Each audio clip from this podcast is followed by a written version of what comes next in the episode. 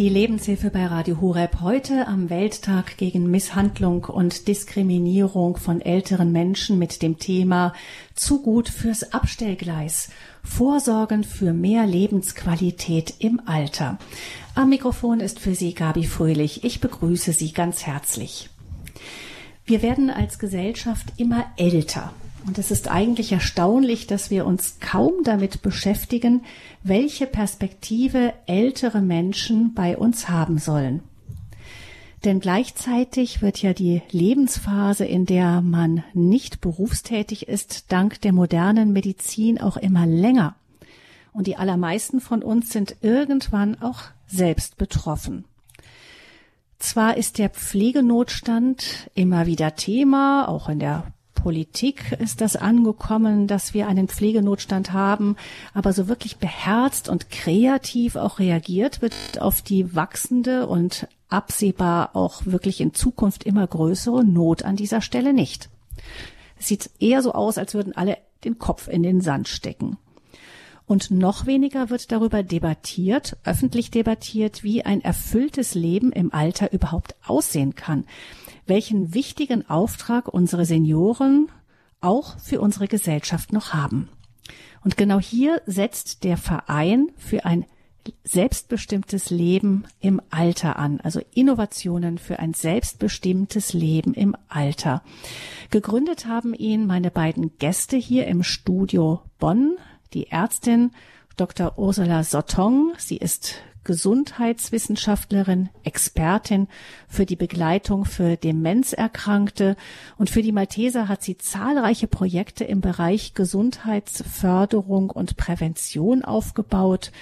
Frau Dr. Sottong hat mehrere populärmedizinische und wissenschaftliche Bücher zum Themen wie Leben im Alter, Pflege und Gesundheit geschrieben, besonders auch über Demenz und auch die natürliche Familienplanung. Aber heute ist sie bei uns eben als Expertin gerade für das Leben im Alter. Herzlich willkommen, Frau Dr. Sottong.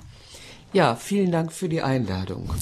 Und neben ihr sitzt Georg von Milius. Er ist Jurist, hat viele Jahre im Bereich Investment gearbeitet, aber auch als Geschäftsführer von Krankenhäusern. Heute ist er Inhaber einer Beratung im Gesundheitswesen und er hat eben gemeinsam mit Frau Dr. Sottong IFESA gegründet, eben diesen Verein für Innovationen für ein selbstbestimmtes Alter, Leben im Alter oder selbstbestimmt sein im Alter. Herzlich willkommen, Herr von Milius. Vielen Dank, ich bin gerne hier. Sie sind beide als Malteser seit vielen Jahren bei Krankenwallfahrten nach Lourdes dabei. Das gehört ja so ein bisschen auch zum Malteser ähm, dass man das immer wieder macht.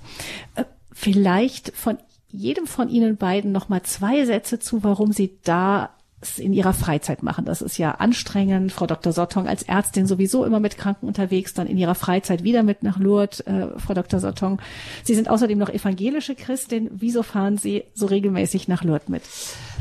Ja, das ist eine gute Frage. Das hat mein Mann mich auch gefragt. Ich war, äh, als ich das erste Mal mit in Lourdes war zur Krankenwallfahrt, äh, soll ich mal sagen, unter Georg Milius angestellt. Und er war damals mein Teamchef. Und was mich sehr beeindruckt hat, war bei einem, einer Benefizveranstaltung, wie jemand von den Kranken, die immer in Lourdes waren, erzählt hat, was es für ihn bedeutet, nach Lourdes zu fahren, unter Stärkung zu bekommen. Der war Unterschenkel amputiert, also der hat jetzt nicht auf die Wunderheilung gewartet, dass das Bein wieder nachwächst, sondern für ihn war entscheidend, spirituelle Unterstützung für dieses Leben im Alter zu bekommen. Ja, und dann bin ich da hängen geblieben. Ich bin 30 Jahre jedes Jahr auch da mit der Krankenwallfahrt nach Lourdes gefahren. Ja. Ja, Lourdes ist natürlich ein so vielfältiger Ort, dass er im Grunde alles bietet, was man in seinem Leben sucht. Und die Tatsache, dass man sich eine Woche langfristig einplanen kann, an der man das tut, ist natürlich großartig und verhindert jede Ausrede, die einen davon abhalten könnte. Letztendlich ist es eine, ein Platz, wo man großartig helfen kann und der eine spirituelle Tiefe hat, die einen selber unfassbar bereichert. Hm. Gibt es denn irgendetwas von diesen Wallfahrten, dass Sie auch jetzt im Zusammenhang mit dem Verein IFESA, also Innovationen für ein selbstbestimmtes Alter, inspiriert? Gibt es, ich meine, Sie sind Ja, es ist natürlich ist ähm, eine Inspiration zu erleben, wie Menschen unterschiedlicher Generationen gemeinsam ein Werk auf die Beine stellen, was man ohne professionelle Organisation ähm, bewerkstelligen kann und trotzdem ähm, Sicherheit und Erfolg ähm, gewährleistet. Und es macht Mut, dass man ähm, Dinge tun kann, die einen verbinden. Und es zeigt sich auch, dass Gemeinschaften, die sonst unter normalen Umständen nichts Gemeinsames haben, auf einmal entstehen, wenn eine gemeinsame Aufgabe ruft. Mhm. Heute ähm, ist der Welttag gegen Misshandlung und Diskriminierung im Alter. Offensichtlich gibt es sowas. Also ähm, auch wenn man wenig in der Öffentlichkeit darüber redet. Frau Dr. Sottong, Sie haben ja eben ganz, ganz viel in der Demenzberatung ähm, gearbeitet. Haben Sie das auch gehört schon, dass es sowas gibt? Also es gibt's eigentlich in jeder Lebensphase, in jedem Alter. Wir haben lange nicht darüber gesprochen und es auch nicht dokumentiert. Also wir gehen eigentlich davon aus, dass die häusliche Gewalt viel verbreiteter ist als in Institutionen. Misshandlung und Diskriminierung ist ja immer eine Frage, auf welcher Ebene begegnen wir uns. Und gerade auch Gewalt ist ein Ausdruck von Hilflosigkeit. Ich habe keine andere Möglichkeit mehr, eine Situation zu klären, als so zu reagieren. Das geht in beide Richtungen. Also das kann derjenige sein, der mich versorgt, aber es kann auch von mir ausgeübt werden. Und ich sag mal, in der Psychologie würden wir Gewalt als Kommunikationsstörung auch mhm. definieren. Das Gute ist, dass wir angefangen haben, darüber zu reden und auch, was kann man präventiv dazu, dazu beitragen, dass es eben nicht zu solchen Geschichten kommt. Mhm. Aber ist es denn auch so, klar, es ist eine Not da, in, Sie sagten eben in der häuslichen Pflege bestimmt mindestens genauso wie ähm, im, in den Institutionen, in den, in den Senioreneinrichtungen. Gibt es denn da sowas wie einen Fehler im System?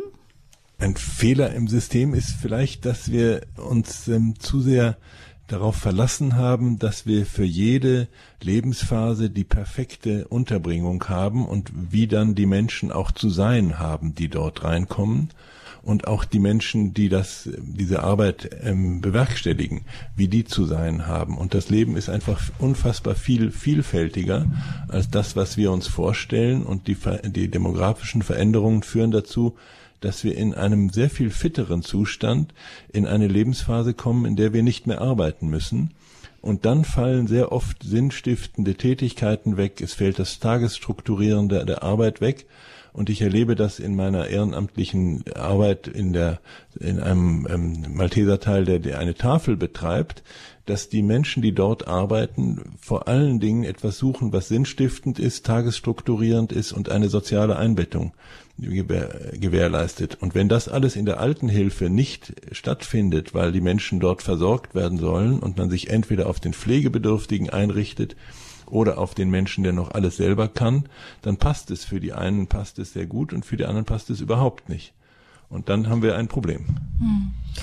Und wir haben natürlich, ich nenne das mal eine ungeheure Regulierungswut. Das hat auch was mit Haftung zu tun. Aber ich kann zu Hause mich entscheiden, ob ich ein weichgekochtes Ei esse oder ein hartgekochtes. Wenn ich in einer Einrichtung bin, wegen der Gefahr von Salmonellen und so, kann ich nur noch hartgekochte Eier essen, ob ich die mag oder nicht. Oder, äh, sage ich mal, wenn, wenn ich zu Hause bin und überlege, heute mache ich mal einen Pyjamatag und das Bett wird nicht gemacht, dann ist natürlich vieles in Einrichtungen strukturiert. Oder wir, wir diskutieren ja auch immer wieder, muss jeder, jeder jeden Tag komplett geduscht werden? Auch wenn er gar nicht schmutzig ist. Und dann haben wir auch, was dann, was sich dann über Pflegedokumentation und QM implementiert hat, das sind Regularien, die natürlich darauf achten, dass Menschen gut versorgt werden, aber nicht unbedingt die Individualität des einzelnen Menschen berücksichtigen. Ob das möglich ist, ist nochmal eine ganz andere Frage. Mhm. Wo setzen Sie denn? Sie haben ja einen Verein gegründet und da geht es um selbstbestimmtes Leben im Alter, nämlich genau das, was eben gerade dann ähm, im Alter, vor allem im hohen Alter, dann auch wegfällt. Klar, man wird ähm, in manchen Punkten hilfloser, braucht Hilfe ähm, und und man kann oft nicht mehr, man ist in so einem System drin und ähm, muss sich da auch einfach den Vorgaben beugen, wie ja auch die Mitarbeiter auch. Ähm, wie, was, was ist Ihr Ansatz denn, um diesem Problem zu begegnen? Der erste Impuls war die ähm, Erkenntnis, dass als ich ein Krankenhaus ähm, äh, führen durfte, dazu eine Tochtergesellschaft gehörte, die ein Altenheim betrieb und diese Tochtergesellschaft ähm, hervorragende Zahlen schrieb, weil die Menschen, die dort waren, alle in einer sehr hohen Pflegestufe waren. Das Altenheim hatte also ein ganz natürliches Interesse, dass die Menschen, die dort waren, möglichst krank waren. Und das führte dazu, dass die erst in einer sehr späten Lebensphase kamen und wenn sie kamen, dann auch sehr schnell in einem, in der ähm, Karriere der Pflegestufen nach oben wanderten. Das ist nicht das Ziel, was man eigentlich verfolgt, denn der Mensch, der auch meinethalben eine körperliche Einschränkung hat, hat dennoch eine Seele, einen Geist, eine, ein Bedürfnis nach Gesellschaft, sozialen Kontakten und nach Einbringung seiner Person in dem Rahmen, der ihm noch möglich ist. Und das ist in diesen Einrichtungen störend. Das ist nicht vorgesehen. Es stört den Betriebsablauf, wenn man jemand anderem vorlesen möchte. Es stört den Betriebsablauf, wenn man sich selber mit der, ähm, mit dem Herrichten von Essen beschäftigen will. Das funktioniert nicht. Also ist die, ist die ähm, jetzige Struktur nicht geeignet, Menschen auch noch in einer früheren Phase, bevor man wirklich pflegebedürftig ist, aufzunehmen. Trotzdem leben wir alle sehr lange in unseren viel zu großen Häusern. Ich hoffe, dass jeder das Glück hatte, eine Familie großzuziehen. Und in diesen Häusern sind dann Zimmer für Kinder, die längst leer sind. Die Kinder sind bei der heutigen Mobilität in allen möglichen Städten dieser Welt und kommen dreimal im Jahr. Tatsächlich, gefühlt sind sie aber sozusagen jedes Wochenende möglicherweise da. Man hält dieses riesige Haus vor und sitzt da, hat aber keine Ansprechpartner, hat keine Aufgabe, weil das sich alles fabelhaft organisiert, organisieren lässt und geht so spät wie möglich aus dieser eigenen selbstständigen Lebenssituation in eine Versorgungssituation. Und dieses Damoklesschwert, was über den Menschen schwebt, dass ich, wie lange schaffe ich das noch? Und wenn ich mir das Bein breche und das Krankenhaus feststellt, ich lebe alleine, darf es mich nicht zurücklassen in mein Haus. Dieses Damoklesschwert ist eine große Sorge und eine große Belastung für die Menschen.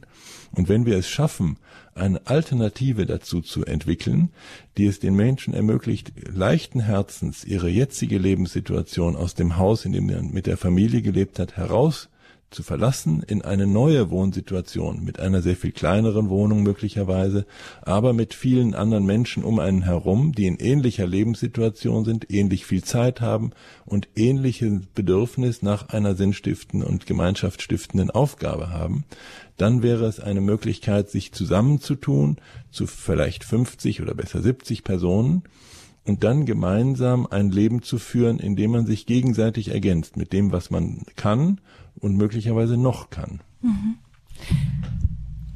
Also was man vielleicht auch sagen muss, wenn es heute ums Alter geht oder Altersbilder, dann sind wir gleich schon mit dem Synonym Pflege unterwegs. Und das ist, glaube ich, auch eine Katastrophe, weil die, die Leute, die heute dann 70, 75 sind, die sind in der Regel topfit. Die sind manchmal fitter als 50-Jährige, laufen Marathon. Das heißt, die haben auch keinen Pflegebedarf. Vielleicht haben die Unterstützungsbedarf in manchen Dingen. Aber das, was wir unter Pflege verstehen, unter to nurse, ist was anderes. Und eigentlich haben wir das, was wir heute in den Pflegeeinrichtungen haben, erst sehr spät im Alter. Und die, es gibt ja im Englischen diesen Unterschied zwischen to care and to nurse. Also ich kümmere mich, ich sorge füreinander und ich kann eben in diesen vielen Jahren noch ganz andere Dinge machen. Und eine große Angst, glaube ich, ist für viele Menschen, wenn die dann in den Ruhestand gehen, also jetzt kommt irgendwie Pflege. Und dann denke ich immer, wieso? Ja, also ich kann das alles noch selber. Vielleicht brauche ich ein bisschen mehr Zeit, vielleicht habe ich auch eine Arthrose in den Knien, aber ich muss ja auch nicht auf Mount Everest steigen. Und dieses, dieses Verständnis, also Alter, die Franzosen haben ja dann Quatrième Marche, ne? Dieses Alter, es ist eine andere Lebensphase, die ich aber immer noch selber aktiv gestalten kann und vielleicht mehr selbstbestimmt als in den Jahren, wo ich über den Arbeitsvertrag davon abhängig war, ob ich Montagmorgens mit einer Freundin ins Museum gehen kann oder nicht. Sie sprechen daraus aus eigener Erfahrung inzwischen. Ja, ich bin ja immer noch aktiv. Ne? Also genau. das ist ja der Unruhestand der Ruheständler. Genau. Das heißt, das ist ja auch schon ein Beispiel dafür, dass Ruhestand in, in das Alter des Ruhestandes kommen noch längst nicht bedeutet, ähm, dass man ab jetzt sich dann zur Ruhe setzt. Und genau. ich kann mir vorstellen, dass eben auch gerade das, was die Lebenserfahrung ist, die man ja auch mitbringt, ähm, auch eine ganz lange Berufserfahrung, auch wertvoll ist für die Gesellschaft. Es ist ja ein Jammer, wenn, wenn dieser Schatz einfach von uns beiseite gelegt wird und gesagt wird, das müssen wir jetzt alles den Jungen überlassen. Warum eigentlich? Ja, und man erwirbt natürlich im Laufe des Lebens Erfahrung, also nicht nur, ist ja nicht nur Wissensmanagement. Und ich mache ja heute noch eine viele, eine ganze Reihe von Dingen, die ich schon als angestellte Ärztin gemacht habe und habe heute Dinge nicht mehr, also ich muss keine Strategiesetzung mit jemandem machen. Also die Freiheit in dieser Phase Dinge zu tun, die man gerne tut, die man auch gut tun kann und gleichzeitig eben andere Dinge nicht mehr tun zu müssen. Ich glaube, wir werden viel zu wenig darauf vorbereitet und ich habe im Freundeskreis einige Ärzte, die nach ich sag mal, nach Eintritt in den sogenannten Ruhestand weiter operiert haben und am OP-Tisch junge mhm. Ärzte eingewiesen haben nach dem Motto, das bietet sich an und Weiterbildung gemacht haben. Also dieser, dieser Erfahrungstransfer, der wird viel zu wenig gesehen. Es ist nicht jeder Arzt, aber ein guter Schreiner weiß auch, wenn ich das so baue, dann wackelt der Tisch die nächsten fünf Jahre und wenn ich das anders baue, also da, da geht, wir haben einen ungeheuren Verlust für mich im Moment an Wissen und Erfahrung. Mhm. Das gilt, denke ich, ähm, Herr von Milius, Sie haben ja gesagt, dass, dass man eben oft in einem viel zu großen Wohnverhältnissen wohnt und so. Ich denke aber auch an manche, die vielleicht ähm, in einer kleinen, in der Wohnung in einer Großstadt sind, die auch sehr anonym sein kann, nicht? Also wo dann der Ehepartner stirbt und man hm. bleibt alleine zurück und das Leben drumherum ist unglaublich schnell. Man hat das Gefühl, irgendwie nicht mehr so mitzukommen. Es gibt die Anonymität oft von von großen Wohnräumen. Die anderen laufen gehetzt ähm, rein und raus durch die Tür und haben nicht wirklich Zeit. Also das trifft ja im Grunde dieses Lebensgefühl irgendwie das wird alles so schnell, vielleicht auch durch die Medien mir ein bisschen unbekannter und so. Und ich bleib irgendwie so zurück. Ich bin irgendwie ähm, aufs, aufs Abstellgleis geraten. Das trifft ja auch Menschen, die, die vielleicht jetzt zum Beispiel in der Großstadtwohnung leben. Ja, das ist genau, es ist völlig richtig. Also es ist nicht der, nicht der ähm, reduziert auf eine bestimmte Wohnform, in der man momentan lebt, sondern es ist auf die Tatsache, dass man sich im Grunde gefühlt noch in seinem bisherigen Leben befindet, von dem man nicht lassen will weil es selbstbestimmt war, weil es äh, frei von äh, körperlichen Einschränkungen war, vielleicht war es eingebettet in eine Familie, eine besonders glückliche Zeit. Und so lange wie möglich möchte man das aufrechterhalten. Man möchte nicht heraus aus der Wohnung, man möchte nicht heraus aus der Nachbarschaft, man möchte auch nicht heraus aus dem Gefühl, das ist alles meins, ich habe das selbst aufgebaut, selbst äh, beherrscht oder selbst eingerichtet, die Wohnung habe von hier aus meinen Beruf ausgeübt. All das sind Gründe, warum man diese Trennung nicht vollziehen möchte. Und das und trotzdem schwebt über einem das Damoklesschwert, dass man irgendwann dann doch herausgehen wird. Und das weiß man, man verdrängt es natürlich. Und in einer Phase, wo man den Beruf ähm, als abgeschlossen betrachten kann und in die Rente eintritt, ist man ideal dafür, zu sagen, es ist jetzt ein neuer Abschnitt, ich brauche für diesen neuen Abschnitt nicht so viel Raum, ich kann mir eine kleinere Wohnung sehr gut vorstellen, vielleicht in einer Wohnanlage, in einem, einem kleinen künstlichen Dorf, ein, wir nennen das gerne die Beginenhäuser, an denen wir uns orientieren, die von der baulichen, äh, wir kennen das alle aus dem belgischen ähm, Bereich, das äh, sind ganz, äh, ganz äh, schöne und wohnliche wohnliche Anlagen. In heute sagt man Tiny-Häuser vielleicht genau, auch. Genau, ne? ja, heute würde man Tiny Houses sagen, genau. Und diese Wohnsituation ermöglicht es mir mit wenig Raum, ähm, trotzdem mit vielen Menschen nah beieinander zu sein und dann in einer Art von Gemeinschaft, wir nennen das Club, das wäre ein wichtiger Teil dieses Modells. Es gibt also eine Wohn, einen Wohnbereich, in dem jeder seine eigene abgeschlossene Wohnung hat, nicht über einen Flur, sondern direkt angeschlossen an einen Platz oder an eine Straße so dass man da wirklich das, eine vollständige Selbstständigkeit hat, eine kleine Wohnung. Aber es gibt daneben ein Clubgebäude und ein Clubgelände, in dem man Aktivitäten gemeinsam ähm, ausführen kann. Und jemand, der sein Leben lang in einem Büro gelebt hat, der wird diese Lebenswelt Büro vermissen. Und er möchte gerne mit seinem Laptop vielleicht in einen Raum gehen, in dem furchtbar graue Schränke und graue Geräte sind, an denen man eben Büroatmosphäre hat. Und da kann er den Laptop öffnen und kann seine, seine Mails schreiben. Das muss er nicht zu Hause tun, sondern er kann das dort tun, wo er andere trifft, die auch vielleicht ihr Leben lang in einem Büro gearbeitet haben und mit denen er sich automatisch gut versteht. Der nächste hat die Idee, ich möchte ein Hobby haben, was ich bisher nie mehr leisten konnte, ein Fotolabor oder eine Ziege oder einen kleinen Garten oder was auch immer. Und das kann man zusammen besser machen. Und wenn sich einer ein altes Auto kauft, aber nicht weiß, wie er es repariert, ist ein anderer vielleicht froh, dass er seine Fertigkeiten da einbringen kann. Und dann sind sie zu zweit, zu dritt um die 65 oder 70 irgendwo in dem Alter und arbeiten gemeinsam an so einem Objekt, an so einer, einem gemeinsamen Hobby, das sie sonst nicht hätten. Es führt sie zueinander, der soziale Austausch ist da, es gibt eine gewisse Tagesstruktur automatisch und wenn dann der eine krank oder gebrechlich wird, ist es für den anderen ein paar Schritte zu sagen, äh, zu, die paar Schritte hinter sich zu bringen und den zu besuchen und zu schauen, wie es ihm geht und vielleicht auch ein bisschen ähm, die Seele ähm, aufzufrischen, die sonst in der Vereinsamung, das ist die große Gefahr der anfangs beschriebenen Wohnsituation in den bisherigen Wohnverhältnissen, dieser Vereinsamung entgegenzuwirken. Ich gebe dir den alten Satz der heißt, einen alten Baum verpflanzt man nicht. Damit wird oft eben auch begründet, warum ältere Menschen eben so lang wie möglich eben in ihrem gewohnten vier Wänden bleiben wollen. Manche denken vielleicht auch, ähm, dass das ist das Familienhaus, da kommen die Kinder vielleicht eher hin und besuchen mich. Wenn ich jetzt dann so einen kleinen Platz habe, dann kommen die nicht mehr. Ist das in unserer heutigen, wir haben ja eine veränderte Ausgangslage einfach. Die Menschen werden älter, die Kinder wohnen oft weiter weg oder sind sehr eingespannt in ihr Berufsleben und so. Ist das irgendwie fehlgedacht, wenn man weiterhin sagt, wir, ich bleib da, wo ich war und dann kommen die anderen mich besuchen und dann habe ich auch, das ist das gewohnte Umfeld. Ja. Also ich finde den Spruch, einen alten Baum pflanzt man nicht, finde ich hervorragend. Ich würde ihn natürlich sofort umdrehen und sagen, äh, völlig richtig, wir, aber wir richten uns weder an Bäume noch an Alte sondern wir richten uns an Menschen, die sagen, ich bin Herr meines, meines eigenen Lebens und ich bin in der Lage zu sagen, das, was ich jetzt im Moment habe an Wohnsituation, an, an Umgebung und Perspektive, ist nicht für mich richtig, das bedroht mich, weil es irgendwann in eine Sackgasse führt, sondern ich bin jetzt in der Lage, mich neu zu orientieren und mich selbst in ein selbstbestimmtes, in eine selbstbestimmte Umgebung zu begeben.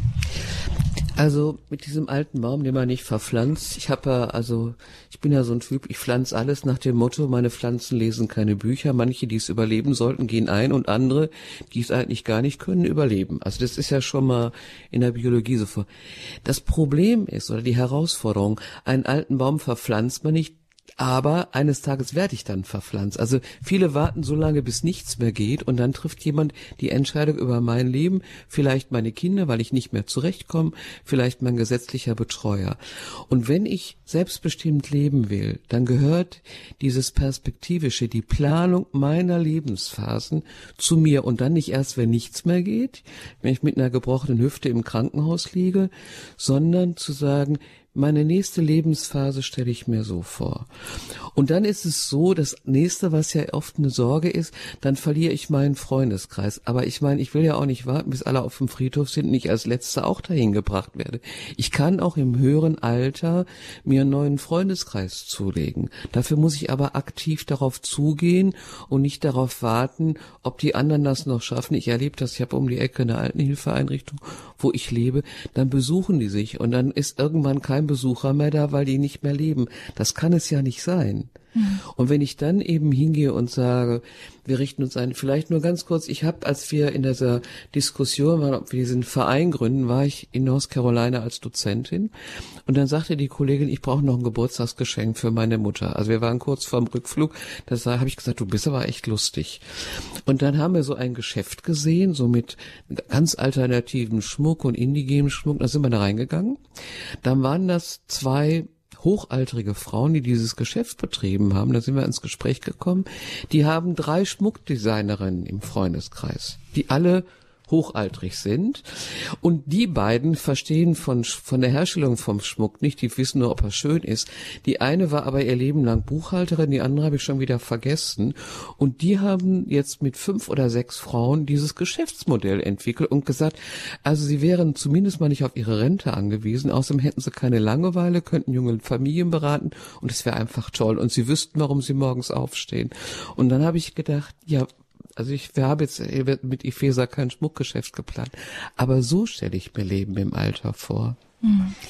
Ähm, das, was Sie, Herr von Milius, eben auch schon geschildert haben, das ist also so eine Vorstellung, wie kann man eben dieser neuen Situation, wir sind oft noch sehr lange fit ähm, im Ruhestand, gerecht werden? Wie kann man sich auch noch mit seinen Gaben einbringen? Das heißt einfach zu sagen, okay, ähm, diese Phase hier in diesem großen Haus, wo ich die Kinder großgezogen habe, die ist jetzt erstmal abgeschlossen und ich gehe jetzt in ein neues Leben hinein und suche mir gezielt auch eben diese neue Wohnsituation, wo ich mit anderen Menschen auch in meinem Alter zusammen bin, die Ähnliches erleben wie ich, die auch Zeit haben und so weiter. Das bedeutet, man muss, sowas muss es ja geben. Also Ihr Verein ist ja auch, den haben Sie auch deshalb gegründet, um so ein Modellprojekt zu entwickeln. Ähm, wie geht das konkret jetzt? Wie, wie gehen Sie davor? Genau, das, das, die Entwicklung eines Modellprojektes ist ja im Grunde eine theoretische Angelegenheit und ähm, die basiert oder es wird unterstützt von einer Vielzahl von Studien, die es gibt, was Menschen in der Phase des Renteneintritts sich noch vornehmen, was sie erwarten, was sie sich erhoffen, wovor sie Sorge und Angst haben. All diese Studien sind existent und die Folge daraus ist erstaunlich gering es gibt kaum jemanden, der sagt, okay, das Altenheim ist als, als ähm, Modell, was für alle richtig ist, was unser Thema alte Menschen damit komplett löst, ist gescheitert, weil es, die Menschen wollen das nicht. Die wollen zu Hause bleiben und dieses, diese Erkenntnisse, dass die, dass die Menschen gerne gemeinsam leben möchten, dass sie sich austauschen möchten, hat dazu geführt, dass wir ein Modell entwickelt haben, was in ganz groben Zügen so ausschaut, dass man sich vorstellen muss, eine, ein Grundstück vielleicht von dreieinhalb bis viereinhalbtausend Quadratmeter, auf denen etwa 25 bis 30 ähm, Doppelwohnungen gebaut werden, entweder für ein Ehepaar oder für zwei Frauen oder zwei Männer, die zusammenziehen wollen, nachdem der Ehepartner oder der für auch nie existente eben Partner verschwunden ist und die vielleicht auch gemeinsam in seiner Einrichtung in einem solchen Apartment wohnen wollen. Und dieses hat eine Größe von vielleicht 65 bis 70, 75 Quadratmeter, also nicht sehr groß, aber ausreichend nach heutigen Tiny House äh, Gesichtspunkten schon längst, aber auch noch nach anderen. Und die sind alle nebeneinander und alle in einem ebenerdigen Bereich und darüber, vielleicht im Dachgeschoss oder in einem separaten Gebäude, muss man sich vorstellen, sind weitere Räume, Gemeinschaftsräume, in denen man Veranstaltungen durchführen kann, einzelne ähm, Bereiche, die Lebenswelten abbilden, Bürolebenswelt, Schreiner oder eine Werkstatt und so etwas. Und diese Modelle sind so gerechnet, dass sie den normalen Mietanteil, den ein Rentner in Deutschland aufwenden kann, nicht überschreiten. Sie sind sicherlich nicht günstiger als eine, eine vernünftige eigene Wohnung, aber auch nicht wesentlich teurer. Und diese Mitgliedschaft in einem Club erspart einem natürlich den, den grauenvollen Weg in die Fußgängerzone, wo man dann den Tag oder den Vormittag über beschäftigungslos sich an einer, einer Tasse Kaffee festhalten muss, um den Tag rumzukriegen, sondern man kann in diesen Gemeinschaftsräumen gemeinsam arbeiten. Und dieses Modell muss nun, das ist unser Ziel, deswegen haben wir den Verein gegründet, als ein Prototyp entwickelt und einmal gebaut werden. Und es gibt verschiedene Ideen, es gibt verschiedene ähm, von Grundstück bis bis ähm, jemand, der sagt, ich würde da schon investieren, wenn ihr mir das mal ordentlich rechnet und wir eine Gruppe haben, die das auch tatsächlich mietet. Also es gibt verschiedene Teile, aber es sind alles noch, die Bälle sind alle noch in der Luft und werden ständig wieder hochgeworfen, damit es sich entwickelt und irgendwann, wir hoffen, dass wir das in den nächsten zwei Jahren hinbekommen, können wir ein solches Projekt starten. Das ist das Ziel. Wir haben eine Reihe von äh, Gesprächspartnern, die uns helfen, aber wir haben noch keinen, der sagt, ich baue euch das. Wenn jetzt jemand zuhört, der sich sagt, ja, es ist ja total schön, dass äh, sowas entwickelt werden soll, aber ähm, ich bin jetzt schon in dem Alter und bei mir in der Nähe gibt sowas nicht. Gibt es denn irgendetwas, was Sie mit Ihrer Erfahrung auf dem Gebiet ähm, dem oder derjenigen raten würden? Ähm, was kann man tun, um möglichst eben auch mit den Mitteln, die jetzt zur Verfügung stehen, möglichst ein selbstbestimmtes Alter zu führen? Ich glaube, das erste ist, dass man sich ähm, einmal nüchtern wirklich klar macht, wie ist meine Perspektive? Und dieses ähm, ähm, Augen zu und durch, indem ich sage, das geht schon und meine, mein Haus, das gebe ich nicht ab und die Kinder werden das gar nicht benutzen, weil die leben in, weiß nicht, einem ganz anderen Ort ähm, diese Perspektive ist nicht ähm, letztendlich nicht zielführend und ähm, wird auch zunehmend belastender. Und dass man das zu einem Zeitpunkt macht, wo man wirklich auch Herr des Geschehens ist. Und der Renteneintritt ist ein perfekter Zeitpunkt. Die Frage ist nur, ob von Mann oder Frau der Renteneintritt der richtige Zeitpunkt ist. Aber wenn die Familie frei ist und wenn das oder man selber frei ist, sollte man den, den Schwung haben zu sagen, ich habe ein, ein Thema, das haben aber wahrscheinlich alle in meinem Alter oder ein Großteil hat das. Und die, die es begriffen haben, die sind mir schon mal näher als die, die es ignorieren und die es versuchen zu verdrängen. Und mit diesen Menschen sollte man versuchen, eine Gemeinschaft zu gründen und die äh, meine die Erfahrung, auch alle Studien und alle Erfahrungen von äh, bereits initiierten Projekten zeigen, dass die Gruppe groß sein muss. Eine acht Personen Gruppe ist definitiv zu klein weil sie dadurch, wenn einer ausfällt, gleich einen hohen Prozentsatz Ausfälle haben. Aber eine Gruppe von 50 Menschen, da können ohne weiteres zehn bei ihren Enkeln sein und oder bei ihren Kindern sein und die Enkel ähm, genießen und äh, an zehn können von mir aus bettlägerig sein, dann sind immer noch 30 da, um den ganzen Betrieb, von mir aus sogar den kleinen Schmuckladen, aber auf jeden Fall die Ziege zu füttern und den Garten zu wässern. 30 sind immer noch da, um den, um den Betrieb aufrechtzuerhalten und das muss sein. Sonst bricht so etwas zusammen. Aber jetzt ist ja ohne so ein großes, größeres Konzept ähm, schwer, irgendwie so einen Wohnraum für 30 Einheiten zu finden. Also mir geht es auch darum, wie ist das, wenn man, wenn sowas noch nicht gibt? Ich, ich frage mich gerade, ob es zum Beispiel gut ist, sich einfach bei Zeiten wirklich zu vernetzen und ähm, zumindest schon mal die Kontakte zu pflegen, auch da, wo man vielleicht nicht auf einem Raum wohnen kann, weil es das einfach so nicht gibt. Ja, das ist völlig richtig. Und je mehr das, je mehr das tun, desto mehr wird auch ein Bewusstsein dafür entstehen, dass das wiederum ein Markt ist. Und es ist im Immobiliensektor ist die, sind die alten Immobilien bisher ein hervorragender Markt gewesen.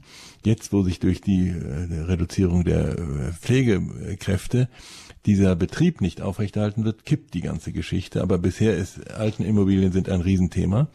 Und wenn man, wenn man ähm, dieses Modell tatsächlich realisiert, wäre natürlich sinnvoll, am Anfang eine bereits existente Gruppe anzusprechen. Also die Rentner eines bestimmten Betriebes, idealerweise eines großen Familienunternehmens, wo es noch eine patriarchale Grundhaltung gibt und jemand sagt, okay, die 15 Millionen, das etwa würde das kosten, die ähm, investiere ich, um euch eine, an meinen Rentnern oder unseren Rentnern eine Perspektive zu bieten oder eine bestimmte Gruppe, die schon etwas miteinander zu tun hat.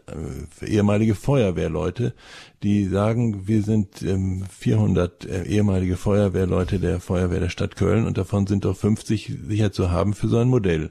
Das wäre für mich immer ein erster Schritt. Also ich glaube, entscheidend ist, dass ich nicht sitze und warte, mhm. dass irgendjemand kommt, sondern dass ich selber aktiv werde und mit jemandem rede es ist ja ganz biblisch, ne? Ich habe ein Anliegen und späte. Jetzt bin ich alleine und der liebe Gott hört mich nicht. Also hole ich mir einen zweiten Beter. Und ich hole mir so lange Leute dazu, bis der im Himmel einsehen hat. Also die werden da unten keine Ruhe geben. Jetzt muss ich was machen. Das ist ja im Grunde genommen das, was wir auch bei Bürgerbegehren haben. Ne? Es braucht genügend Masse, damit das auch evident wird. Wir haben zum Beispiel da, wo ich lebe, Seniorenbeauftragte, also Ortsvorsteher, Seniorenbeauftragte. Da ist es aber so, dass die initiativ werden, um zu den Leuten zu gehen. Und dieses, ich werde jetzt für mich aktiv und überlege, mit wem würde ich denn gerne zum Beispiel in diese in diese in diese Einrichtung gehen. Ich habe eine Idee, da gibt's ein Haus. Wer ist der nächste? Und das ist so ein bisschen das italienische Prinzip. Ich kenne einen, der kennt einen und der hat einen Onkel und der hat ein Grundstück und mit dem müssen wir jetzt reden. Das klingt jetzt ein bisschen verrückt, aber die, äh, im Grunde genommen müssen wir aus dieser Passivität des Alters herauskommen und uns sagen, ich bin jetzt was, ich möchte selbstbestimmt leben, aber wenn ich selbstbestimmt leben will, muss ich auch selber aktiv werden. Da kommen wir nicht dran vorbei. Ja, ich denke, liebe Hörerinnen und Hörer, dass viele von Ihnen sich auch mit dem Thema beschäftigen. Zu gut fürs Abstellgleis, Vorsorgen für mehr Lebensqualität im Alter betrifft eben viele von uns entweder in näherer Zukunft oder irgendwann mal. Sie können natürlich auch gerne hier in der Lebenshilfe bei Radio Horeb mitsprechen über das Thema Vorsorgen für mehr Lebensqualität im Alter unter der Hörernummer 089 517 008 008. Da sind unsere Gäste Frau Dr. Ursula Sotong und Georg von Milius, die beiden Gründer des Vereins für ein besseres Leben im Alter, für Innovationen, für ein, für ein selbstbestimmtes Leben im Alter. 089 517 008 008.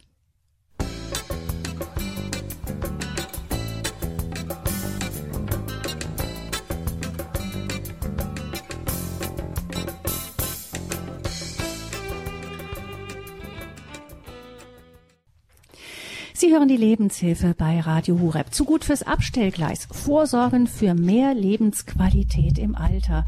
Das ist unser Thema hier heute am Welttag gegen die Misshandlung und Diskriminierung von älteren Menschen. Wir haben zwei Gesprächsgäste hier im Studio Bonn vom die Gründer des Vereins Innovationen für ein selbstbestimmtes Leben im Alter, Dr. Ursula Sottong und Georg von Milius. Sie haben ein Modell im Kopf, in, bei dem es darum geht, dass ältere Menschen versuchen, wenn sie in den Ruhestand gehen, rechtzeitig, bevor sie sehr hilfsbedürftig sind, ähm, in eine Umgebung zu ziehen, wo sie Gemeinschaftsleben leben können, wo der eine seine Fähigkeiten einbringen kann, die vielleicht der andere brauchen kann und umgekehrt, wo einfach Kontakte da sind, Menschen mit ähnlichem Lebens, ähm, ja, im gleichen Lebenssituation, die sich gegenseitig unterstützen und auch inspirieren können. 089 517 008 008 ist unsere, die Nummer zu dieser Sendung und ich begrüße Frau Eva, die uns aus München anruft. Guten Tag. Ja, schönen guten Morgen. Das ist ja höchst interessant, diese Sendung. Jetzt habe ich erstmal eine Bemerkung. Äh, nicht alle Leute und nicht alle, die in Rente gehen, äh, drehen Däumchen oder fühlen sich ein, einsam. Äh, ich glaube, es gibt eine ganz große Prozentzahl von diesen Menschen, die sich sehr, sehr engagieren im Ehrenamt. Da gibt es ja Ehrenämter, äh, zum Beispiel im Altersheim Besuch machen, äh, Leute, die sich überhaupt nicht mehr bewegen können, in ihrem Krankenzimmer, also in dem Altersheim, äh, Lebensraum zu besuchen und vorlesen oder singen oder zusammen beten und oder Einkäufe, kleine Einkäufe, kleine Wünsche erfüllen und sowas. Also da gibt es ganz, ganz viele. Und äh, das Zweite, viele im Rentenalter kümmern sich dann um ihre Eltern tatsächlich in deren Wohnsituation oder nehmen die Eltern zu sich. Also da fällt schon mal ein großer Teil dieser sozusagen vereinsamten äh, Rentner dann weg. Äh, das ist das Erste, aber ich bin sicher, Sie wissen das. Äh, das Zweite, was ich sagen wollte, äh, der, der Name dieses Vereins, den Sie äh, gründen oder gegründet haben, da gibt es zum Beispiel äh, in Australien gibt es einen Begriff, der heißt Retirement Village. Das heißt so Ruhestandsdorf oder Ruhestandsort kann man das nennen oder Ruhestand, mhm. weiß nicht, kann man sich was ausdenken. Aber die haben dieses Konzept schon ganz, ganz, ganz lange. Das heißt, äh, früher hatten die meisten dort ein eigenes Haus. Das war dort also äh, gang und gäbe, dass äh, äh, der Staat unterstützt hat, dass jede Familie oder jeder das Recht auf ein eigenes Haus hat. Und diese Häuser wurden dann natürlich auch zu groß, richtig, ja. Und daraufhin haben die dann auch in Stadtnähe, also nicht irgendwo in der Pampa, sondern in Stadtnähe, haben sie Grundstücke zur Verfügung gestellt von der Stadt. Und dort wurden tatsächlich kleine Häuser gebaut so mit eigenem Hauseingang und eigenem kleinen Vorgarten und, und, und. Also das, so ein Konzept, äh, der Wunsch der älteren Menschen, äh, sich äh, wirklich noch in seiner eigenen Wohnung oder Wohnmöglichkeit zu befinden, ist ja sehr wichtig und dort selbstbestimmt zu sein. Äh, das nächste, was ich sagen wollte, auf so einem großen Grundstück, wie Sie es planen, wäre es natürlich super gut, wenn man ein Gebäude hätte, was für Personal gedacht ist. Nicht alle, die in Rente gehen, können ihren eigenen Haushalt noch versorgen, aus diesem oder jenem Grund. Und dann würde in so einem Gebäude also da Platz gemacht werden für äh, Personal, was kommt und dort Zeit, also auf ein oder zwei Jahre wohnt äh, oder je nachdem, wie lange sie einen Vertrag haben wollen und vor allen Dingen auch Pflegepersonal. Also eine ausgebildete Krankenschwester müsste dort eine schöne Wohnung, eine schöne Wohnmöglichkeit bekommen, äh, womöglich vielleicht die Kinder mitnehmen dürfen. äh, was immer. Aber das gehört, glaube ich, dazu, dass Pflegepersonal da ist, vor allen Dingen, wenn mhm. diese Anlage für 50 Menschen geplant ist. Äh, es wäre ja super, wenn das äh, wirklich vorangehen würde.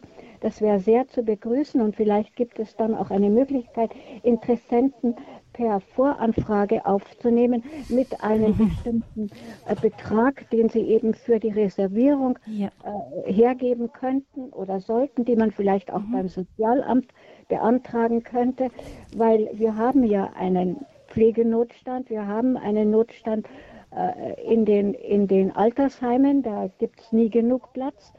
Vielleicht wäre das eine Anregung. Ja, Frau Eva, ähm, Sie haben da ja wirklich vielen Dank. Sie haben da wirklich ganz, ganz viele Punkte mit eingebracht und meine Gesprächsgäste neben mir haben auch äh, immer wieder genickt dazwischen. Vielleicht gehen wir es eins nach dem anderen an. Das erste war, es gibt ja viele Rentner, die schon ganz viel machen. Ehrenamt, ein ganz wichtiges Stichwort. Genau, das ist eine, auch ein sehr ermutigendes Stichwort, weil es zeigt, dass es Menschen gibt, die ähm, bereit sind, sich im Alter oder in der Rentenphase sich für andere zu engagieren, die sich, die bereit sind, sich einzustellen auf eine neue Gruppe, auf ein neues, auf eine neue Arbeitswelt, auch wenn sie ehrenamtlich ist. Und das ist eine wichtiger, wichtige Voraussetzung, dass so etwas funktioniert. Mhm. Ähm, aber Sie haben trotzdem den Eindruck, sonst kämen Sie ja nicht auf die mhm. Idee, das funktioniert nicht in allen Fällen, beziehungsweise auch nicht ewig lang oder? Nein, es, es mhm. bleibt schlichtweg, es bleibt schlichtweg ähm, ein, eine, ähm, die Situation bestehen, dass man selber, wenn man jetzt das nicht mehr kann, dass man dann ähm, in eine in eine Ausweglosigkeit hineinkommt, dass man entweder in eine in eine Einrichtung geht, in die man nicht will, eine mhm. stationäre Altenhilfe, oder man in seiner jetzigen Situation einfach das Haus nicht mehr verlassen kann und man kann diese Tätigkeit, dieses Ehrenamt nicht mehr ausüben. Mhm. Beides ist Das heißt, keine es geht bis zu einem Option. gewissen Alter, ja. bis zu einem gewissen Punkt geht es und dann geht das nicht mehr. Und man hat sich irgendwann. selbst vergessen, man hat selbst ja. seine Optionen ähm, nicht genutzt. Ja, und dann vielleicht, ja? Ja, und dann, das ist ja wirklich äh, toll, dass Sie jetzt an Pflegepersonal denken. Der Clou dabei ist aber, dass im Grunde genommen, wenn mein Nachbar gestürzt ist und muss jetzt nachträglich nochmal versorgt werden, weil dann sind wir eine Lebensgemeinschaft. Wie ihn, das im Grunde genommen ist das eine große Familie, wo ich nicht darauf angewiesen bin, dass andere da angestellt werden. Ganz im Gegenteil, wenn ich dann Pflege brauche, habe ich ambulante Pflege. Also das ist im Grunde genommen ich würde mal sagen, ein autonomes Dorf, wo die einzelnen Fähigkeiten eingebracht werden. Da ist vielleicht jemand, der aus der Pflege kommt, da ist jemand, der aus der Medizin kommt, da ist jemand, der Elektriker war und wo primär mal da geguckt wird, wie können wir untereinander unsere Fähigkeiten vernetzen, damit wir ein Stück autark in dieser Einrichtung unabhängig leben können. Also grundsätzlich geht es eher darum, dass man versucht, eben so viel wie möglich selbst zu machen und dann eben äh, ähm, auch das signalisiert, dass es niemanden gibt, der vor Ort für die Pflege zuständig ist. Das, da wird man natürlich irgendwann, werden auch Menschen in so einem Dorf äh, pflegebedürftig, da würde dann jemand von außen kommen. Genau, das ist, wenn ich jetzt einfach an das an den zweiten Punkt ähm, anknüpfen darf, das Modell in Australien. Mhm. Das ist ein sehr gutes Modell und auch sehr ermutigend. Es ist an der in der Versorgungsstruktur ähm, äh, ist es allerdings in Australien etwas anders. Wir haben hier eine sehr gute ambulante Versorgungsstruktur. Also wenn ich in meiner privaten Wohnung und nichts anderes sind diese Wohnungen, die ich in dem Dorf beziehe, die ich ganz normal miete, die ich ganz normal selbst verantworte und da stolpert keiner plötzlich rein und schaut, ob die Hygienevorschriften eingehalten sind, sondern das ist meine private Wohnung. Und wenn ich in dieser Pflege bedürftig werde, dann kann ich auf die ambulante Versorgung zurückgreifen und bin dann jemand, der sich freut, wenn meine Nachbarin oder meine bisherige ähm, mein bisheriger Austauschpartner, mit dem ich irgendetwas gemacht habe, wenn der dann auch dabei ist und bei dieser ambulanten Pflege schaut, dass das alles in Ordnung ist und dass ich zwar, dass ich nicht nur gut gepflegt werde, sondern auch von der seelischen Versorgung her und von der, von der Einbindung in die Gemeinschaft nach wie vor ein Teil davon bin. Also es ist eine ergänzende Sache, die die Gemeinschaft dann erbringt. Und die sorgt dafür, dass ich nicht vereinsame oder dass ich nicht übertölpelt werde von irgendwelchen mhm. Leistungserbringern. Wir gehen auch davon aus, dass natürlich hier die Abstände in, in Deutschland, man muss ja nicht in, in das Tal ziehen, äh, nach Balderschwang, wo man einmal über den ganzen Pass muss und das für Pflegedienste sehr schwer ist hinzukommen, sondern eben es bleibt in der Reichweite. Es ist nicht ein Dorf, das völlig abgekapselt ist vom Rest, sondern schon auch irgendwie von der Grundidee her eben angebunden, so dass ein Pflegedienst kommen kann, wie als würde er zu mir sonst nach Hause kommen. Ja, das auf jeden Fall. Das ist, es ist nicht eine isolierte Sache und das ist ja auch in, in dem australischen Modell ganz richtig so gewählt worden, dass es eben an, eingebunden ist in eine, eine Stadt. Ja, wie sieht es mit dem, was Frau Eva am Schluss ähm, noch angedacht hat? Eben kann man sich da schon auf, äh, auf Wartelisten Interesse bekunden setzen. Soweit sind wir noch nicht, oder? Soweit sind wir noch nicht und ich halte es auch für, für der Seriosität dienlich, wenn wir erst einmal eine, ein Modell entwickeln, was, was zwar eine Refinanzierung über Mieterlöse hat, aber was jetzt kein Gewinnmodell ist, sondern wo man sehr seriös äh, kalkulieren muss, dass die, dass die Erlöse aus der Miete, Vermietung der einzelnen Apartments oder einzelnen Wohnungen und Reihenhäuser, wie immer man das nennen wird, und ähm, dem Clubgelände oder der Club, den Clubeinheiten, dass das die Investition refinanziert. Und dann wird man weiter sehen, wir brauchen ein solches Modell, damit jeder seriös kalkulieren kann, was kommt da eigentlich auf mich zu und dass er sehen kann, ob man eigentlich für eine solche Lebensgemeinschaft, Wohngemeinschaft den idealen Menschen braucht oder ob man mit den durchschnittlichen Menschen auskommt, wie äh, ich und Ursula Sottung es sind. Ja. Und was ganz wichtig ist, wir sind ja heute alle diejenigen, die immer wissen wollen, funktioniert das? Wir wollen in jedem Fall das evaluieren.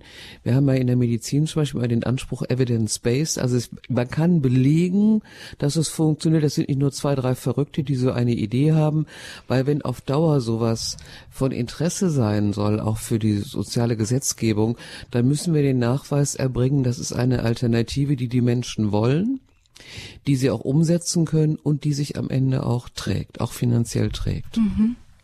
Ja, wir sehen, wir haben auch Fachleute für Investitionen und so weiter hier sitzen. Ähm, sie haben das schon gut durchdacht. Vielen Dank, Frau Eva, für Ihre Fragen. Man hat gehört, dass Sie sich schon auch selbst intensiv mit dem Thema beschäftigt haben. Vielen herzlichen Dank. Weiter geht's mit Herrn Wein, ebenfalls aus München. Grüße Gott. Ja, grüß Gott.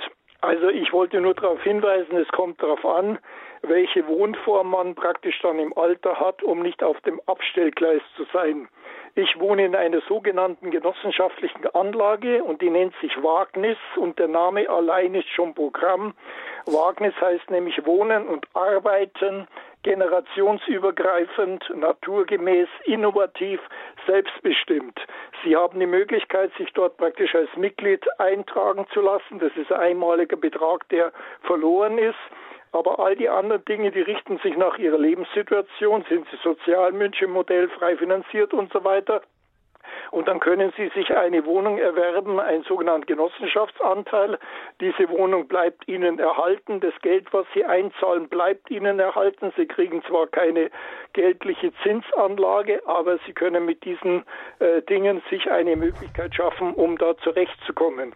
Und dann ist es so, wenn Sie in einer Wohnanlage sind, also da wo ich bin, das sind 95 Wohneinheiten, 340 Personen, ungefähr 100 Kinder. Da ist es zumindest so, jeder hat seine eigene Wohnung, hat aber die Möglichkeit, wenn er aus der Wohnung rausgeht, dass er dann irgendwie an der Gemeinschaft in welcher Form auch immer teilnehmen kann. Da sind Leute, die dann für die Pflanzgärten zuständig sind. Der eine, der hat eine Werkstatt, der andere, äh, der kümmert sich um irgendwelche Hobbyangelegenheiten und so weiter, Gäste, Apartment, Vermietung und alles Mögliche. Und man kann dort teilnehmen teilnehmen, muss aber nicht. Aber das Entscheidende mhm. ist, man ist im Fokus dieser Gemeinschaft. Wenn jemand da mal über längeren Zeitraum nicht gesichtet wird, dann sagt man zumindest, hoppla, was ist mit dem los? Schauen wir mal nach, ob wir ihm in irgendeiner Weise helfen mhm. können. Und das finde ich ist eigentlich die Form äh, der Zukunft, weil und bei mir ist es so, man muss seine Denkweise ändern. Also wenn wir alle nur als Individualisten auf die Welt kommen wollen, haben wir Schwierigkeiten. Und meine Option ist, die Ich-Bezogenheit eines Menschen muss zu einem Fürdenken für andere werden, weil ich dann, wenn ich irgendein Schicksal habe, die Warum-Frage mit der Wozu-Frage beantworte. Ich bin ein Christ. Als religiöser Mensch sage ich, alles, was dir im Leben passiert, sind von Gott anvertraute Pfunde, die dich so lange belasten, bis jemand aus deiner negativen Erfahrung einen positiven Nutzen zieht. Und da ist es dann zumindest so, äh, dieses Füreinander-Denken, das bewahrt einen davor, als einsamer Mensch irgendwo äh, zu versauern. Man erfährt eine Wertschätzung und man kann dann mhm. sagen, für irgendwas bin ich noch nützlich und das erhält meine Lebensqualität. Soweit. Vielleicht können Sie mit dem einen oder anderen Gedanken was anfangen. Ja, vielen Dank. Das ist ein, ein wirklich guter Beleg dafür, dass solche Modelle funktionieren, dass es ja auch Menschen gibt, die das als, als Aufgabe sich gestellt haben und eine Antwort darauf gefunden haben. Und es zeigt mir wieder, dass die, es zeigt mir wieder, dass die dass die Lösung, die wir bisher gedacht haben, ähm, nämlich dass es mit einem Altenheim alles, was das Alter an Herausforderungen bringt, in unserer Gesellschaft erschlagen können, dass das nicht funktioniert und dass IFESA, unser Verein, dass der ein weiterer Baustein sein kann. Er wird nicht der Deckel sein, der auf jeden Topf passt und ich kann nur sagen, dass Ihre, Ihre ähm, Genossenschaft Wagnis genau der richtige Weg ist, womit man weiterentwickeln und weiter probieren kann. Und ich freue mich, dass Sie etwas gefunden haben, was Ihnen gemäß ist. Ja, vielen Dank, Herr Wein. Wunderbar. Schön zu hören, dass da so an verschiedenen Stellen einfach etwas heranwächst, oft nicht von oben drauf, sondern von unten eben ähm, Projekte wachsen, die einfach Antworten suchen auf die neuen Lebenssituationen. Vielen Dank, Herr Wein. Alles Gute. Zu gut fürs Abstellgleis. Vorsorgen für mehr Lebensqualität im Alter ist unser Thema in der Lebenshilfe. Und Frau Laris ist die nächste Hörerin, die sich angemeldet hat, ebenfalls aus München. Wir bleiben im Süden. Grüße Sie. Ah ja, grüß Gott, mein Name ist Frau Larisch. Ich bin jetzt im 87. Lebensjahr war, war erst Kindergärtner, äh, nicht Kinderbetreuerin und dann später auch Krankenschwester und habe auch viel äh, Gutes leisten können. Aber jetzt bin ich sehr allein. Ich hab, waren nicht verheiratet, habe keine Kinder, Geschwister sind gestorben, Eltern sind tot und habe fast nichts, äh, nichts mehr. Äh, und dann bin ich leider seit zwei Jahren sehr ähm, äh, körperlich behindert, geistig bin ich sehr frisch, aber ich kann äh, wenig laufen. Ich habe es mit meinen beiden Knien, Hüften, Rücken und dadurch komme ich jetzt fast nicht mehr richtig aus der Wohnung. Ich habe jetzt seit kurzem den, äh, den, ähm, äh, äh den Pflegestand 2 und äh, und äh, mein Problem ist eben auch, dass ich jetzt dran denke, bleibe ich, ich habe zwar eine kleine Wohnung, 39 Quadratmeter, wollte aber vor der Corona in einen Wohnbereich gehen und das hat mir den Strich durch die Rechnung gemacht, man durfte nicht gehen. Da habe ich mir gedacht, du kriegst da nur noch 110 Euro, schaff dir neue Unterwäsche an, ein paar schöne Pulli und so weiter, weil das kannst du dir dann alles nicht mehr leisten, dass du da ordentlich reinkommst. Dann habe ich mir das alles noch ein bisschen angeschafft. Das steht immer noch ein Päckchen Paketen herum, weil die Wohnung klein ist, weil ich da niemand zu mir kommen konnte, jetzt fast zwei Jahre, der mit mir die Schränke aus- und umgeräumt hätte. Und jetzt bin ich in so einem kleinen Lagerhaus und fühle mich dann immer so wohl. Das ist mhm. das eine und überlege immer, kann ich jemanden irgendwie finden, der mir da ein bisschen da hilft, äh, alles aus- und umzuräumen oder gehe ich doch in ein Altenheim? Frau Laris, äh, Frau Laris genau, Sie, Sie, Ihre Frage ist jetzt, was machen Sie jetzt mit Ihrer Lebenssituation, richtig? Ja, das ist das eine. Und dann, was ich vorher auch noch, was Sie angedeutet haben, was mich sehr interessiert hat, dass Sie immer Lourdesfahrten mit Kranken machen. Ja. Besteht das noch? Und da habe ich auch keine Ahnung, da habe ich immer schon dran gedacht, ach, das würde ich ja so ja. gern noch einmal machen. Ich war schon Wunderbar. einmal in Lourdes, aber ich weiß weder, ob man Begleiter hat, was es kostet, wo man sich melden muss. Das ist auch eine wichtige Frage für mich. Ja, genau. Also da gibt es bestimmt ganz kurz eine Antwort, wo man nachfragen kann. Also wenn Sie, ich habe gesehen, Sie leben in München, das Bayerische Pilgerbüro organisiert Reisen nach Lourdes. Es gibt Reisen, wo auch Menschen vom Malteser-Team begleitet werden. Es gibt Unterkünfte für Menschen, die Unterstützung haben.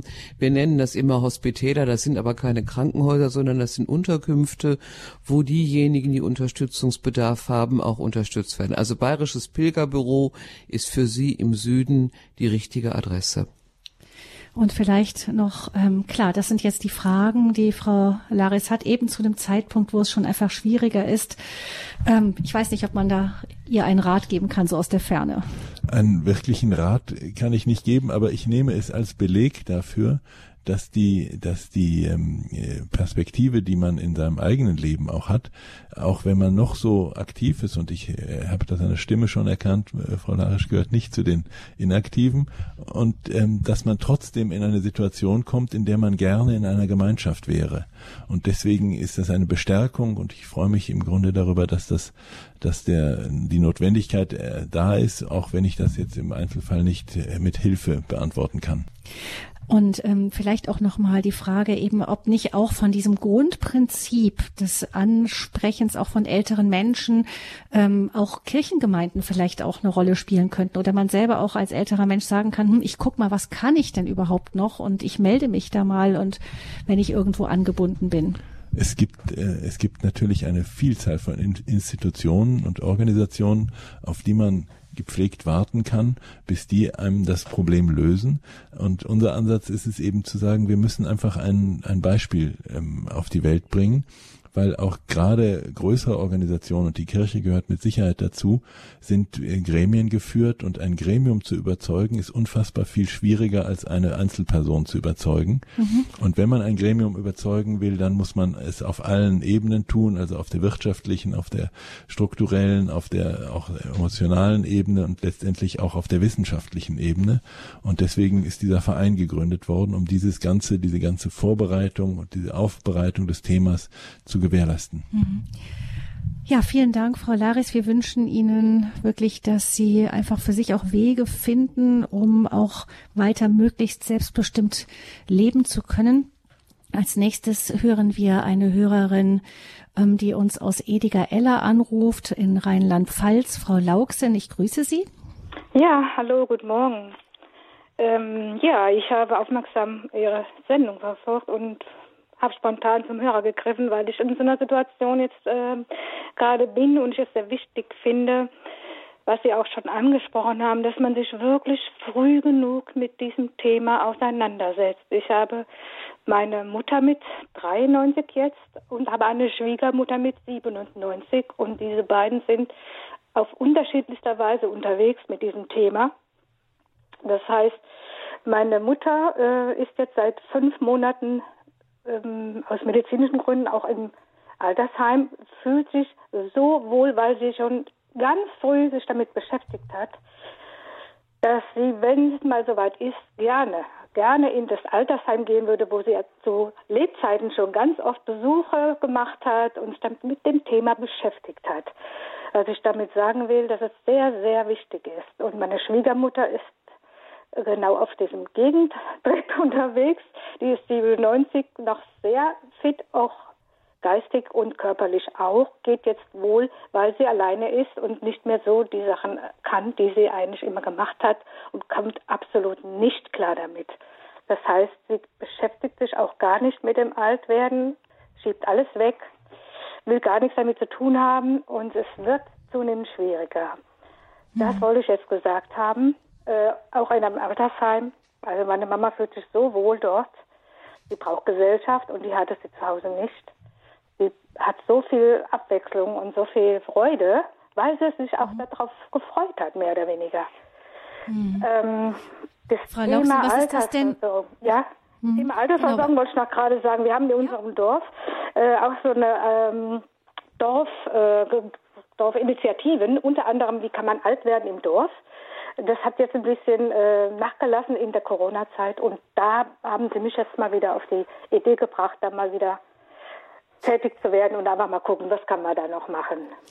Ja, das wäre nämlich meine Frage gewesen, Frau Lauksen, was ja. Sie jetzt äh, mit der Erfahrung, die Sie selbst eben mit ja. den beiden älteren Damen gemacht haben, was würde das, was bedeutet das für Sie persönlich? Also für mich persönlich, ich äh, habe jetzt, äh, bin in einem Sterbe- und Hospizbegleitungsprozess mache einen Kursus, bin äh, auch aktiv im Altersheim, gehe Menschen besuchen oder in die, in die Häuser. Also mich, mich hat das sehr in, informiert und ähm, angetrieben, wie meine Mutter das mhm. lebt.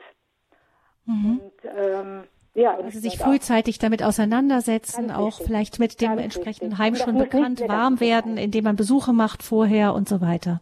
Genau, und das muss, ja. ich wollte nur äh, für die Menschen, die das jetzt auch hören, Mut machen. Es ist nicht, es ist nichts Schlimmes. Ja. Es ist, es ist ganz wichtig, aber es ist nicht schlimm, es, äh, alt zu werden. In dem Sinne, wenn man natürlich gesund ist oder keine körperlichen Gebrechen hat. Aber das Alter an sich gehört zum Leben. Vielen Dank, Frau Lauksen, dass Sie das noch mit eingebracht haben. Alles Gute Ihnen Danke. nach Ediger Ella. Adieu, auf Wiederhören. Vielleicht, äh, genau, kann man so stehen lassen, oder? Genau, sich rechtzeitig damit beschäftigen ist ja auch Ihr Thema mit dem Verein Innovationen für ein selbstbestimmtes Leben im Alter, IFESA. Ähm, Nochmal ganz kurz zum Verein. Wir werden ähm, die Kontaktdaten zum da Verein dann auch ins Infofeld stellen von Radio Horeb. Da können Sie dann, ich gucke gerade gleich nach, nach der Sendung, ähm, ob alles schon drin steht oder noch was ergänzt werden muss. Lassen Sie dem Hörerservice ein kleines bisschen Zeit bevor Sie nachfragen unter 08328 921 110. Mache ich nochmal ganz langsam. Die Nummer vom Radio Horeb Hörerservice ist die 08328 921 110. Wenn Sie das Programmheft zur Hand haben, da steht die Nummer auch drauf. Oder Sie gucken dann ins Infofeld zur Sendung. Wenn Sie im Internet unterwegs sind, dann unter horep.org Programm und dann auf das Infofeld zur gerade laufenden 10 Uhr Lebenshilfesendung. Ähm, da werden wir die Kontaktdaten zum IFESA-Verein dann auch hinterlegen für alle, die sich dafür interessieren. Ähm, zum Schluss von Ihnen beiden, Herr von Milius und Frau Dr. Sotong, was ist so ähm, was sind so die nächsten Schritte, die Sie angehen, um dieses Projekt eines ähm, so Dorfes ähm, gemeinsam anzugehen, um das weiterzubringen? Wir sind im Moment aktuell auf der Suche nach einem geeigneten Grundstück und ähm, da gibt es verschiedene ähm, Institutionen, die sagen, wir haben da etwas. Es gibt ähm, auch Gemeinden, in denen wir wissen, dass da Platz ist, gerade in den Bereich des äh, jetzigen ähm, Bergbaugebietes, was äh, nicht abgegraben wird. Das ist für uns besonders interessant. Ähm, und wir äh, sprechen mit Investoren und versuchen da ein, eine, ähm, eine Linie ausfindig zu machen. Was braucht man noch genau, um, um die Investitionshürde zu überspringen? Wir haben kalkulierte Mieten. Das ist, ähm, wie Sie alle wissen, im Moment durch die Baukosten und die Investitions-, die Zinskosten ist das ein sehr dynamisches Feld.